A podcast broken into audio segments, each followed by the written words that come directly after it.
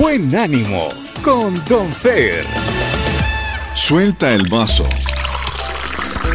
Durante una sesión grupal, un psicólogo tomó un vaso de agua y lo mostró a los demás.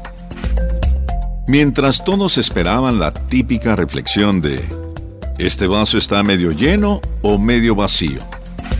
El psicólogo les preguntó, ¿cuánto pesa este vaso? Las respuestas variaron entre los 200 y 250 gramos, pero el psicólogo respondió, el peso total no es lo más importante, más bien depende de cuánto tiempo lo sostenga. Si lo sostengo un minuto, no es problema. Si lo sostengo una hora, me dolerá el brazo. Si lo sostengo durante un día entero, mi brazo se entumecerá y se paralizará del dolor.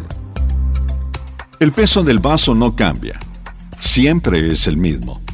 Pero cuanto más tiempo lo sostengo en mi mano, este se vuelve más pesado y difícil de soportar. Y así continuó. Las preocupaciones, los rencores, los resentimientos y los sentimientos de venganza son como el vaso de agua.